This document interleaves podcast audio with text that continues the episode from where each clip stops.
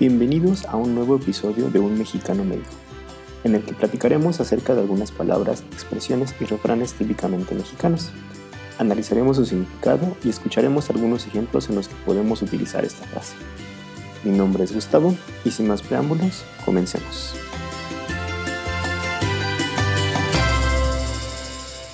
Antes de entrar en la materia del capítulo de hoy, me gustaría platicarte que a los mexicanos nos gusta mucho hablar en diminutivo.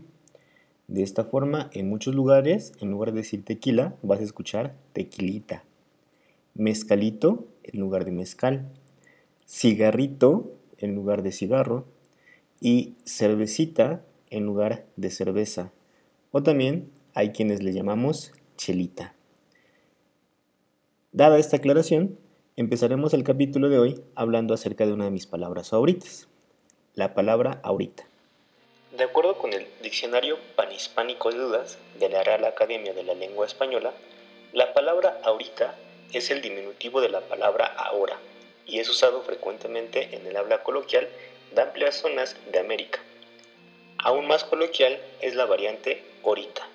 Ambas formas admiten sufijos diminutivos, ahoritita ahoritica, horitita.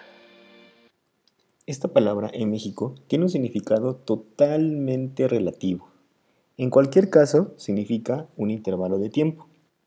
Este intervalo de tiempo puede ser desde unos segundos hasta la eternidad. Esta palabra no tiene como tal un intervalo definido, depende totalmente del contexto en el que estemos hablando. Pero escuchemos algunos ejemplos para que nos quede más claro. Ejemplo 1. Este es un ejemplo perfecto de algo que puede que nunca pase. Oye Miguel, ¿ya sacaste la basura? Ah, no, se me olvidó. Ahorita la saco. Ejemplo 2.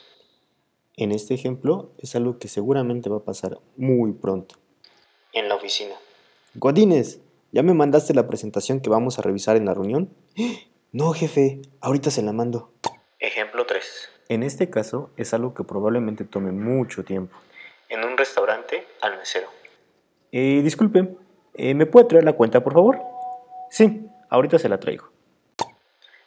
Ejemplo 4. Este último es probable que no suceda. Mientras Panchito ve una serie, su mamá. Panchito, te dije que fueras por las tortillas. Ya apaga esa televisión. Sí, ma, dame chance. Ahorita voy. No más que acabe este capítulo. Reflexiones finales. Recuerda siempre esta palabra, te ayudará a que, tu, a que tu español suene de una manera más natural. También es importante recalcar que la palabra ahorita y la palabra ahora son diferentes.